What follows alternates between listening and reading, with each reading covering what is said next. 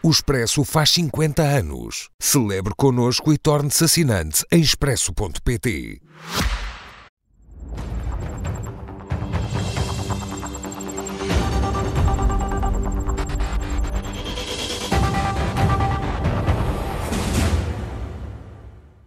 E hoje analisamos a audição do Mendes na Comissão Parlamentar de Inquérito à TAP e também as acusações que recaem sobre Donald Trump, que ontem esteve em tribunal. Miguel Morgado, Pedro Delgado Alves, é um gosto voltar. Muito boa noite aos dois. Vamos começar pela audição a Mendes. Pedro, Vamos começar por falar da. Aliás, Mendes começou esta audição a falar da importância da defesa do interesse público, do Estado e dos contribuintes. Foi uma das primeiras frases do ex-secretário de Estado. As respostas que deu hoje vão ao encontro dessa premissa, hum, nomeadamente em relação ao valor que acabou por ser hum, decidido para hum, a indenização de Alexandre Reis. Ora bem, acho que há duas componentes nessa, nessa questão da valorização do papel da gestão da empresa. Acho que uma que tem a ver com as opções estratégicas, as decisões tomadas quanto à, intervenção na TAP em vários momentos, e outra tem a ver com a indenização. E acho que a resposta à segunda é, eh, está dada há vários meses. A saída de documentos do Governo e depois do Ministro também confirmam, e no fundo são a demonstração de que quando ele identifica que houve um erro e que houve coisas que não correram bem no processo negocial da indenização a Alexandre Reis, é a confirmação que aquilo que veio dizer hoje é o que também já sabíamos e a consequência disso foi extraída. Apesar de ter dado nota de que confiou nos elementos fornecidos pelos advogados da TAP e pelos próprios serviços jurídicos da TAP, pelas comunicações que fizeram outras entidades, reconheceu não só algumas falhas no processo, comunicação às finanças, por exemplo, mas mesmo no cálculo, se quisermos, e, outros aspectos também, eh, aquela preparação da, resposta do despacho, deu nota até que, eh, apesar de ter estado numa fase inicial da reunião em que se discutia eh, como é que se tinha chegado àquele número, não devia ter participado no resto da reunião, ou seja, fez um ato de reconhecimento de coisas que correram mal e o montante, evidentemente, não pelo montante em si, mas pela ausência de base jurídica para chegar a esse montante, enfim, confirma o que, o que sabíamos, tentando demonstrar porque é que uh, deu aquele ok, com base nas premissas e nos dados que tinha na altura e com hoje com aqueles que tem e com o que se apresentou à Comissão de Inquérito, obviamente, uh, não, deveria ter, não deveria ter ocorrido. Mas foi uma audição suficientemente esclarecedora em relação a tudo aquilo que acabou por originar esta Comissão Parlamentar de Inquérito? Ou seja, também, vejamos, depois a Comissão Parlamentar, eh, na verdade, na verdade, a Comissão Parlamentar de Inquérito tem por objeto a indenização. E depois foi-se expandindo, abrangendo um conceito um bocadinho difuso, que é a tutela política da TAP, e aí convocar-se-ia outras, outras questões que o Gomes também abordou, designadamente qual era a relação que a tutela tinha com, uh, com a administração, a própria relação entre membros de administração, como é que se articulava com outras tutelas, designadamente com as finanças e com outras setoriais. Portanto, isto ainda tem a ver, digamos, vem colado, se quisermos, ao processo de indenização, porque, no fundo, o objetivo é tentar explicar como é que se chega àquela indenização e, à, e àquele pagamento, e depois surgiram as outras questões todas sobre privatização, nacionalização, intervenção, que têm a ver já mais com uma dimensão mais macro do, da vida da empresa nestes tempos. Mas mesmo aí, em relação a alguns aspectos, e nem vou às questões, podemos falar sobre isso, mas é mais um pormenor, a mensagem do voo do, do Presidente da República é mais um pormenor, mas... Mas já lá eh, iremos. Já, já iremos, imagino que sim. Mas, por exemplo, a questão da, da, da porta da entrada de, de, do, do, Governo ser o Ministério das Infraestruturas. Um, eh, o Mendes até sublinhou que esse é um, um de dois exemplos de comunicações que teve, que foram, não é, eu uso, uso a expressão truncada para uma delas, mas de alguma maneira foram interpretadas de uma forma uh, que, que, não, que, não, corresponde ao sentido que, que, tinham. Isto é, quando se dizia que a porta de entrada na relação com o Governo era o Ministério das Infraestruturas, obviamente isto não visava excluir o Ministério das Finanças. Foi bastante claro em dizer que tudo o que tinha a ver Mas com... Mas ficou claro em elucidar precisamente a, a diferença, eu, eu acho essa diferença entre a, a ligação eu, com o Ministério das Infraestruturas e das Finanças? Eu acho que sublinha bem que tudo o que tinha a ver com a vida societária e a vida financeira da empresa passava pelas finanças e havia um acompanhamento regular com, com, com as finanças e que aquela, aquela expressão e aquela designação tinha a ver com o resto, ou seja, com a ideia de por exemplo, eh, uma disputa laboral, a necessidade de interagir com o Ministério do Trabalho e da Segurança Social. Evidentemente, nesse caso, não há uma tutela daquele Ministério sobre aquela empresa e, portanto, a porta de entrada nessas circunstâncias é o Ministério das Infraestruturas. Não uma sobreposição do Ministério das Infraestruturas com das finanças. em relação ao Ministério das Finanças no e o sentido daque, E o sentido daquela... Tinha que haver conjugação, ou seja, tinham que, obviamente, fazer a gestão, de um lado, a operacional e a da vida da empresa, se quisermos, no que diz respeito aos seus resultados, às suas prioridades, ao seu plano de ação, e a outra que dizia respeito São dissociáveis até certo ponto, evidentemente, porque as opções societárias, as opções gestionárias que se traduzem na vida da, da empresa, que exerce a função acionista, é o Ministério das Finanças, portanto elas não se podem também colocar em dois compartimentos completamente estanques. Mas acho que revela que havia uma relação de alguma proximidade na, no, na forma como as duas tutelas o, acompanhavam e ficou esclarecido isto, porque uma das questões que se colocava era uh, uh, havia um voltar de costas ou, ou havia uma ausência de articulação com as finanças, que a única coisa em que efetivamente e o próprio confirma como um erro, foi nesta fase final da não comunicação formal por parte dele próprio às finanças do valor da indemnização, assumindo que, ela, que essa informação chegaria de outra via, uma presunção que não deveria ter feito. Miguel, a tua opinião também sobre esta audição foi suficientemente eh, esclarecedora ou trouxe à luz mais uma série de contradições? Ah, bem, há algumas contradições, uh, coisas que acabaram por saber só hoje que não sabiam antes, lá, coisas como o Mendes foi jurando a pé juntos que só sabia do valor da indemnização, afinal de contas sabia mais do que o valor da indemnização, sabia das condições contratuais anexas. Uh, coisas que ele não tinha dito antes, depois começou a dizer, ah, no relatório do, do Inspeção-Geral de Finanças o meu, o meu depoimento vem resumido. Então é bom que ele apresente queixas junto à Inspeção-Geral de Finanças, porque a Inspeção-Geral de Finanças, a falar a verdade, e eu duvido que o Gomes esteja a falar a verdade, diga-se, uh, uh, no fundo esteve aqui a prejudicá-lo durante meses a fio.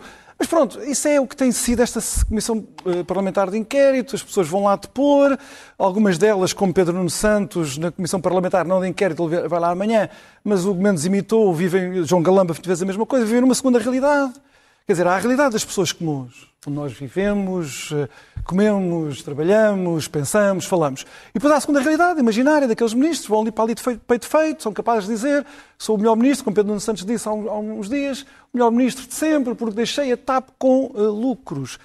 Não há pudor, não há pudor para uma pessoa dizer isto. Eu, o Mendes hoje disse uma coisa parecida. Tinha muito orgulho no, no plano de reestruturação. Só para as pessoas perceberem. Uh, este cavalheiro da equipa de Pedro Nuno Santos, que está no Partido Socialista quase desde o jardim de infância, estava no Parlamento quando eu estava no Parlamento, enfim, teve nos governos Sócrates, etc., eh, tem orgulho de ter feito um plano de reestruturação quando o chefe político dele, os dois chefes políticos dele, António Costa e Pedro Nuno Santos, passaram os anos desde 2014 a dizer que a privatização significaria despedimentos. Foi isso que eles disseram. António Costa e Pedro Nuno Santos passaram anos a dizer aos portugueses que a privatização significaria despedimentos. O que é que nós sabemos hoje? Com a gestão privada de Nilman, para todos os efeitos, a TAP cresceu em 2 mil efetivos. Não houve despedimentos, houve contratações. 2 mil, veja-se bem. Num universo que eram 5, 6 mil pessoas. Quando veio o plano de reestruturação, foram despedidas milhares de pessoas. E foram, e toda a gente levou um corte salarial de 20%. Isto é o plano de reestruturação da TAP. Quem colheu a TAP, que impediu a TAP a voar para mais sítios, que destruiu a capacidade operacional da TAP. E depois vão para lá estes governantes dizer que têm muito orgulho nisto e que, veja-se bem, conseguimos lucros, lucros contabilísticos que já toda a gente percebeu que não são, enfim, não correspondem à saúde efetiva da empresa. E mais, não há pudor nenhum porque vão fazer estes experimentos, amanhã Pedro Nunes fará exatamente a mesma coisa, vão lá e vão lá marrar contra a direita, a direita que é má. Hoje, coitado, até o Rui Rio levou do, do Hugo Mendes por uma contradição grave que ele comete hoje, já, já falei sobre isso. Vão contra a, a, a direita política, o PSD, são os mausões, e a gestão privada. E depois dizem, ah, mas nós agora temos lucros.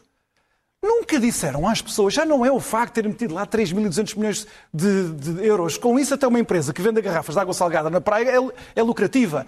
Não dizem que cortar os salários à bruta às pessoas. Não dizem. Assim é fácil, não é? Ter, ter lucros. Mas pior, a razão porque a TAP cresceu em receitas e, portanto, tornou-se uma empresa muito mais eficiente deve-se à opção estratégica que este plano de reestruturação preservou e quer expandir. Uma opção estratégica que foi de Nilman, o acionista privado, que o governo despediu, que o governo mandou embora com a nacionalização, que foi de ligar o hub Lisboa ao Brasil e à América, e sobretudo à América do Norte. É aí, é essa, é, é aí que está o futuro da, da TAP. E que fez com que Nilman, por exemplo, quisesse e conseguiu renovar a frota. Tudo coisas que não se devem nadinha ao governo socialista, que foram os demónios dos privados, mas depois eles estão cá, depois dos portugueses terem percebido que geriram todos estes dossiês, todos eles, com os pés. O que o Hugo Mendes disse hoje sobre o Presidente da República, o voo que o Presidente da República devia ter acesso porque ele é um grande aliado político, afinal foi só infeliz. não devia ter feito aquelas coisas, que sabia, mas não sabia. Tudo isto tem sido gerido com os mas, pés. eh, não ficou bem a, a Hugo Mendes reconhecer hum, algumas culpas e algumas Não, não, mas ele não reconhece culpas, ele não eh, reconhece culpas nenhumas, ele diz que é infeliz, ele diz que não teve culpa, mas foi infeliz, coisas deste tipo, sofismas linguísticos para não assumir culpa nenhuma nem responsabilidade nenhu- nenhuma. Mas eu se até demitiu estou, eu até estou disposto, eu até estou disposto. Não, não, não se eu demitiu na disposto- sequência de- da Demitiu-se, assunção de demitiu-se. responsabilidade. É só Claro, para tentar salvar o ministro e mesmo assim não conseguiu. E mesmo assim não conseguiu. Ele Demitiu-se não os dois e assume, assumiu a ele não assume a principal responsabilidade, que é esta, que é a grande contradição desta, desta audição. Esta que é a grande co- contradição. Durante todas as perguntas, a propósito de mais alguma coisa, Hugo Mendes vai dizer: não, não, não, não. Isto era uma empresa pública, depois da nacionalização, e 50% pública antes da, da nacionalização, mas nós não interferíamos na gestão da empresa. E, aliás, essa coisa da diáspora, perguntaram sobre os voos da diáspora para, para os imigrantes portugueses. Não, não, não, não, a TAP não pode ser assim. A TAP tem que ser por rotas rentáveis. Então, mas e os administradores põem e dispõem? Não, não, mas não, isto não era público. Pedro Nuno Santos, o ministro dele, não disse que agora a música era outra. Não foi ele que disse. O equívoco está aqui. E esta aqui é a grande mentira que eu tenho vindo aqui a denunciar eh, cada vez que falamos sobre a TAP. A mentira de António Costa e de Pedro Nuno Santos e de Pedro Marques. O que eles disseram foi uma grande mentira ao povo português, porque já eles sabiam disto, ou se não sabiam, não, não mereciam ser governantes. Desde 1993 que o mercado aéreo europeu foi liberalizado.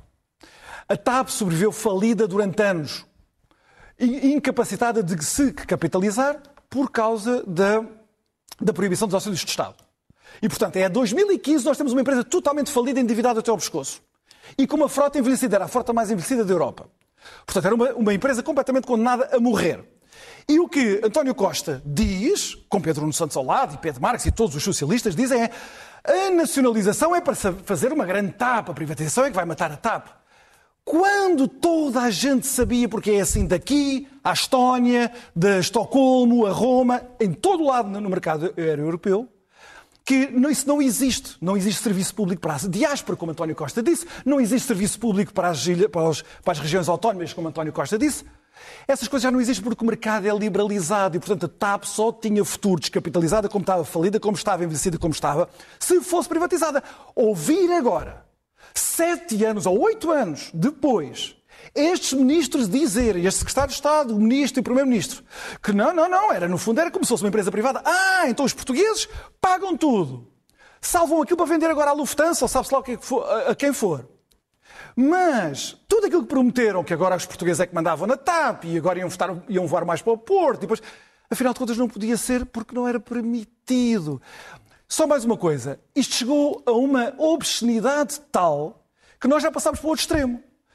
O Hugo Mendes hoje tratou a saída de administradores, não foi só Alexandre Reis, outros administradores saíram, como se o poder, a tutela nada tivesse a ver com isso. Mas há uma informação a dar. Os administradores não são despedidos pela CEO, como ele hoje andou a dizer, e muitos outros governantes socialistas andaram a dizer na CPI, não são. Só podem ser administradores por autorização e por decisão do acionista. O acionista era o Estado. E quem representava politicamente o Estado era aquele governo, aqueles ministros, aquele secretário de Estado. Portanto, veja-se bem, prometeram aos portugueses que cada português Temos iria mandar TAP. para outra questão E depois, naqueles há que são os direitos da- o Pedro, do- do- do eh, Estado, já tocou levemente. Precisamente, mas eh, eh, Pedro, só agora falando sobre aquela questão sensível, porque tem estado na ordem do dia, eh, que está relacionado com, sobre o e-mail eh, enviado por Mendes a propósito da alteração, eh, do pedido da alteração de voo do Presidente da República. Eh, Ele hoje recusou basicamente qualquer tipo de ingerência, apesar de naquele e-mail tratar o Presidente da República como aliado do governo e também como hipotético eh, principal pesadelo do governo. Ficou claro que não houve de facto ingerência, ficou claro que só houve um mero, uma mera sugestão, uma abordagem superficial. Eu acho que ficam claras até duas coisas quanto, quanto à mensagem, já lá vou às questões do, do, do Miguel. Mas eh, começando por estas, esse é um dos exemplos de uma comunicação não propriamente truncada, mas daquelas em que se dava a impressão de que essa referência que o Mendes fazia ao Presidente da República como o maior aliado do Governo ou como seu pior inimigo se reportava genericamente ao Presidente da República em todos os campos de ação como um aliado estratégico do Governo para tudo. Aquilo que se reportava era ao Presidente da República, na sua função em relação à TAP, no sentido em que o Presidente tinha suportado e tinha eh, apoiado, se quisermos, a solução da, da, da nacionalização e portanto, era relevante ter o apoio político, se quisermos, do Presidente da República em relação à TAP. E é nessa comunicação, é essa a referência que é feita. Aquilo que também já se tornou claro, já se apurou, foi efetivamente, e a Agência de Viagens confirmou o impulso da agência de viagens que estava a organizar a viagem do Presidente da República que coloca a questão à TAP e a, a, a o que faz é colocar a questão, desta perspectiva, ao, à, à, tutela política. Agora, o menos, de facto, aquilo que transmite não é aquilo que a CEO faz. Ou seja, aquilo que acontece é que não há nenhuma alteração no voo e, portanto, uh, o pedido de opinião, aqui uh, o próprio reconhecendo como particularmente infeliz na forma como o expressa, uh, enfim, a própria CEO terá chegado à mesma conclusão, não terá feito uma alteração que transtornaria a vida de muitas pessoas e, portanto, nesse sentido, não só era não era encarada como uma instrução e não foi recolhida, ou se recebida, melhor dito, como uma instrução, como também depois não houve consequência nenhuma pelo facto de não ter sido acolhida. Isto uma ingerência tal como defendeu é própria, hoje o Gomes. Mas é a própria que pergunta, ou seja, é a própria CEO que torna a iniciativa de perguntar perante uma coisa que envolvia outro órgão de soberania, pergunta ao secretário de Estado da tutela o que é que ele achava, ele deu a sua opinião e ela fez outra coisa que entendeu como mais adequada. Só, só uma brevíssima nota. Era, era, só, era, era, só esta ideia de, para quem falava imenso da realidade paralela em que vivem estas pessoas, pá, descrever o, o processo da, da, TAP, ignorando 2020 e 2021, como se não tivessem dois, sido dois anos devastadores para todo o setor da aviação civil e como se não tivesse sido esse o fator que determina a impossibilidade de prosseguir com o rumo que tinha sido iniciado em 2015 e que torna inviável e que obriga, obviamente, primeiro ao apoio do Estado e depois a reestruturação estruturar e a permitir enfim, para viabilizar a empresa, que seja renegociado. Uma negociação difícil, que é isto a que eu acho que o Mendes se refere quando diz que está orgulhoso do trabalho que fez. Porque há aqui um, há dois planos diferentes. Pode discordar é politicamente, é pode, os, os, trabalhadores da TAP, especialmente os, trabalhadores da TAP, especialmente aqueles cuja, esta injeção e cujo plano uh, negociado em Bruxelas permitiu salvar muitos milhares de postos de trabalho, não só os da TAP diretamente, como também de toda a fileira, que são muitos milhares de milhões de euros que dependem efetivamente da existência da companhia aérea. E, portanto, podemos encarar isto apenas, eu acho que devemos só encarar isto como um ponto de discordância política. Entrar por qualificativos da mentira, da obscenidade. Porque é uma, é uma mentira. Não, é uma hiperbolização. Tu discordas ah. dessa opção política, é totalmente legítima. Entendias que a privatização de 2015, aquela do governo de gestão, é que tinha sido uh, adequada. Não, governo de gestão. É, é, não é governo de gestão. Isso é, é, governo de funções. Isso, não, governo de gestão. Começou em 2014, não, já tivemos essa eh, conversa. Não, peço imensa desculpa. O governo que toma essa decisão, temos constitucionais, não há dúvida, 186, número 5, um governo que, que, que acabou de tomar posse é um governo de gestão. E um governo que vê o seu programa rejeitado é um programa de gestão. O 20 governo constitucional foi sempre um governo de gestão. Portanto, isto não é sofismável. Portanto, claro que é, quem, foi para fechar a quem toma, quem toma a decisão jurídica final é um governo de gestão que já sabia que tinha o seu programa rejeitado e que quem vinha a seguir tinha uma opinião diferente. Do plano da legitimidade democrática, o ponto, o ponto desse é mesmo esta, é esta, desta, desta questão de legitimidade. E, de facto, há espaço para discordância política. Esta comissão de inquérito também serve não só para apurar consequências jurídicas, mas também serve para apurar consequências políticas e as várias forças políticas trocam impressões. Uma em particular centra-se especialmente na gestão da TAP, que é o Partido Comunista Português, não, é tanto, não são tanto os outros que andam muito mais perdidos nos fedivés, e aí honra seja feita ao PCP, nunca se desviou do foco principal da comissão de inquérito e muitas vezes até enfim, as cedências aos temas colaterais que não têm a ver com a gestão da TAP, que era o objeto desta comissão de inquérito. Todos pecaram, inclusivamente o PS, em algumas viabilizações de requerimentos que eventualmente é hoje é, difícil, é claro que não, é, chamar a tudo que, aquilo que tem acontecido. O tem acontecido gestão política. Não, não, não é isso, mas não tem, não, alguns, alguns efetivamente são, e alguns são discussão de fé diversa. Mas mesmo aqueles que não são e que têm alguma gravidade e que mostram uh, instituições a funcionar mal, também não têm a ver com, com, a, com, a, gestão política da TAP. O ponto também é este. Nós constituímos comissões parlamentares de inquérito, temos os poderes especiais e capacidade de intervir, definimos um objeto e, enfim, quantas vezes é que já não estávamos no espaço sideral a discutir um assunto que era só, enfim, era só estratosférico, que era só aviação civil. Vamos avançar para o outro tema da noite. Miguel, dois meses depois, Donald Trump voltou a, a tribunal, agora num caso em que estão em causa crimes federais, eh, referentes ao caso dos documentos classificados que levou, terá levado eh, da Casa Branca quando terminou o seu mandato. O agora candidato às eleições presidenciais diz que está a ser alvo de perseguição política, até porque nesta altura as sondagens lhe são particularmente eh, mais favoráveis do que ao, a Joe Biden, por exemplo. Está a sair-se bem com esta narrativa de coitadinho? Eu espero bem que não se saia, mas não sei se não se vai sair. Quer dizer, os Estados Unidos estão numa fase crítica da sua vida democrática e de crise das instituições. Eh, de um lado, o, por muito que me custe dizer isto, mas o candidato favorito, por enquanto, para ganhar as primárias republicanas, espero que isto mude rapidamente, mas é Trump, o que seria um desastre. Seria um desastre se ele for o candidato para ir disputar as eleições presidenciais pelo Partido Republicano. É um desastre. E é um sintoma da cobardia e falência moral do Partido Republicano. Mas pronto, logo veremos. Posso-me estar a antecipar a ser injusto para com os republicanos, podem estar a preparar-se para despejá-lo. Esperemos que seja assim, não sei. E do outro, um presidente que não tem condições para governar, porque não tem, uh, que já disse que se quer recandidatar. Portanto, nós estamos numa grande embrulhada. Como se isto não fosse suficiente. Porquê é que Joe Biden não tem uh, condições para Não tem condições físicas para governar. Não tem condições físicas para governar. Governar a maior potência mundial é um trabalho de enorme exigência. E Joe Biden tem dado sinais. Nós temos que ser realistas quanto a isto. De que ele não está já pronto, a vida pode ser injusta. A vida pode ser injusta ele ter chegado demasiado tarde à Casa Branca. Eu acho que ele não tem condições para continuar. Condições físicas, condições emocionais, condições intelectuais para continuar. Por isso eu acho que é um, é um é grande problema. E o Partido Democrata também não tem coragem de o despedir. Aí é que está. O Partido Republicano não tem coragem de despedir um tipo que é doido, que é o Trump, e não tem, não tem coragem os, os democratas para despedir um presidente em funções, sei que era muito mais complicado, uh, mas que não tem condições físicas, anímicas para continuar. Só que o problema. Eu, eu, este problema já é gravíssimo, mas há um problema que se acumula em cima deste. É que a cultura política americana está a fossilizar-se, a cristalizar-se numa desconfiança radical do funcionamento das suas instituições. Portanto, neste caso, temos um, um, um ex-presidente que, veja-se bem, lendo o despacho da acusação, muito interessante. Aquilo que é, que é grave, que Donald Trump fez, que é grave, que é considerado grave, isto tem que ser provado em tribunal, blá, blá, blá, presunção de inocência, essas coisas todas. Mas aquilo que é considerado mais grave naquele despacho de acusação nem é tanto o que ele fez, mas o modo como ele depois, quando começou a investigação sobre o paradeiro dos documentos, aldrabou, obrigou outros a mentir para obstruir a investigação.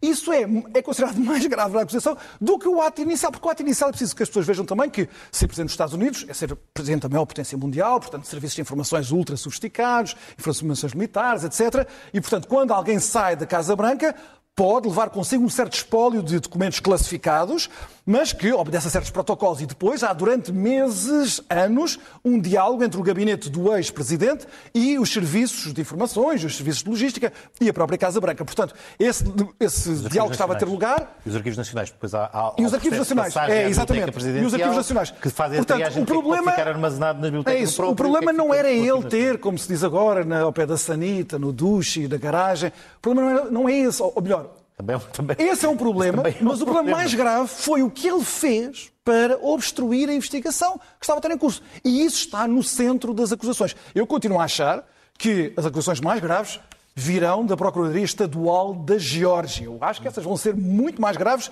do que estas, para não falar das de Nova Iorque. Agora, é, repare-se, é que não é só este problema de agora o Donald Trump dizer que está a ser perseguido por razões políticas.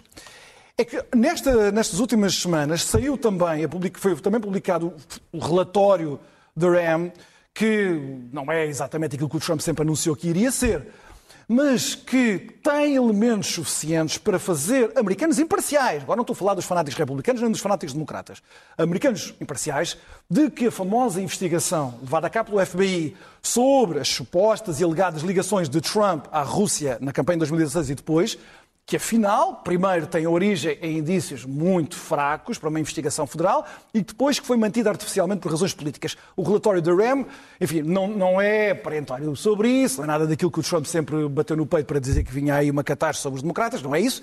Mas deixa a semente da dúvida, isso deixa. Até, por isso é que agora há um, um representante, agora perdi o nome dele, republicano, que quer iniciar um processo de impeachment contra Biden.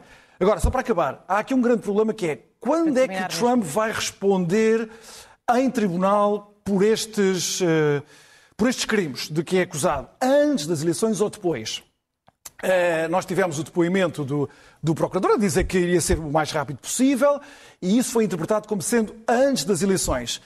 Uh, eu duvido que isto seja, porque, porque a equipa do Trump vai tentar levar isto ao Supremo Tribunal, como já tentou levar as outras, os outros processos todos esteve em mãos, e nós ainda podemos ter, antes das eleições, um novo, uma nova mão cheia de acusações, sobretudo se for essa da Geórgia, porque essa da Geórgia é mesmo uma acusação de usurpação democrática, de manipulação Ainda eleitoral. Referente a, esta, a, a estas acusações que Donald Trump responde neste momento, a verdade é que se for condenado, Pedro, Donald Trump pode ser uh, presidente dos Estados Unidos. Vejamos, isso é uma teoria, é uma discussão académica interessante, ou seja, dificilmente. Os Estados Unidos é um país em que muitas das pessoas que estão condenadas perdem o seu direito de voto. Há vários Estados que retiram a capacidade eleitoral a quem uhum. está a, condenado, até por, às vezes por penas bagatelares. Seria peculiar este país assumir tranquilamente que nada impede um presidente de controlar ou de gerir o país a partir, a partir da cela, o que é uma coisa que alguns comentadores, em alguns canais norte-americanos, têm devido a dizer. Há quatro processos que envolvem eh, Trump. De todos, eu por acaso acho que este é o mais grave de todos. O primeiro é o de Nova York, é o da Stormy Daniels, é a questão do, uhum. do pagamento de dinheiro para, no fundo, calar uh, a, a, atriz pornográfica com a qual terá tido uma relação. O problema aí é uma ligação ao financiamento de campanha, financiamento ilícito. Teve agora um processo civil que está determinado, mas do qual há recursos sobre alegações antigas sobre abusos. E depois, Há os de interferência em processos eleitorais, que é o da Geórgia, e não é só da Geórgia, pode haver mais casos. Aquelas chamadas que ele fez no momento das recontagens para as travar ou para obrigar a substituição de, de, de responsáveis eleitorais e por aí fora. Este ainda não sabemos o que, é, o que é que poderá aparecer, mas este de todos, em termos de gravidade, da escala, do, da escala de gravidade, é, é seguramente o pior. Uh, e mais do que apenas a questão de ele ter tentado encobrir, há indícios fortes que terá mostrado os documentos a terceiros no atitude de Gabarola. Mas ainda tem que ser, e ainda tem, tem que ser provado. Estou a falar dos indícios que existem. Ou seja, isto é a acusação, mas é a acusação que é corroborada em parte por testemunhos de pessoas que faziam parte do Estado. só dizer que as provas este... há que ele obstruiu não, a investigação. Há, há, gravação vídeo do próprio sistema interno de Mar ao Lago em que sim, mostra sim, sim, os, os, documentos a serem transportados. No... Até alguém comentava, é curioso, vai ser, vai ser o seu próprio sistema de,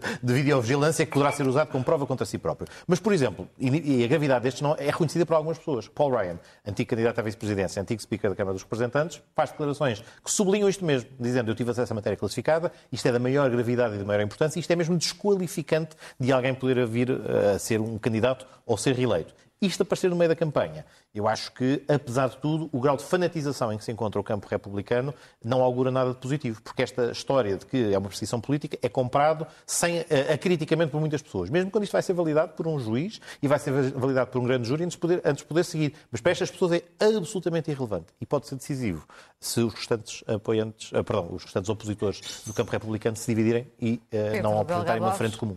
Miguel Morgado, muito Obrigado. boa noite.